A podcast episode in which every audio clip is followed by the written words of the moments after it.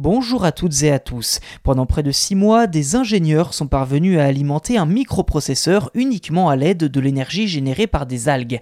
Les détails de leur méthode ont été publiés dans une étude intitulée sobrement Utiliser la photosynthèse pour alimenter un microprocesseur.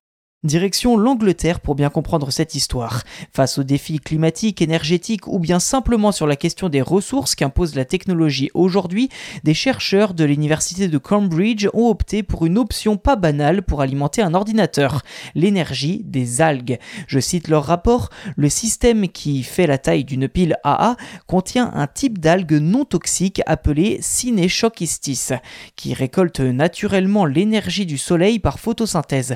Le petit courant électrique ainsi généré interagit ensuite avec une électrode en aluminium et est utilisé pour alimenter un microprocesseur. Fin de citation. À la différence d'une véritable batterie, cette petite capsule ne fait pas que stocker de l'énergie, mais en génère. Je cite à nouveau, notre appareil photosynthétique ne se décharge pas comme une batterie car il utilise continuellement la lumière comme source d'énergie.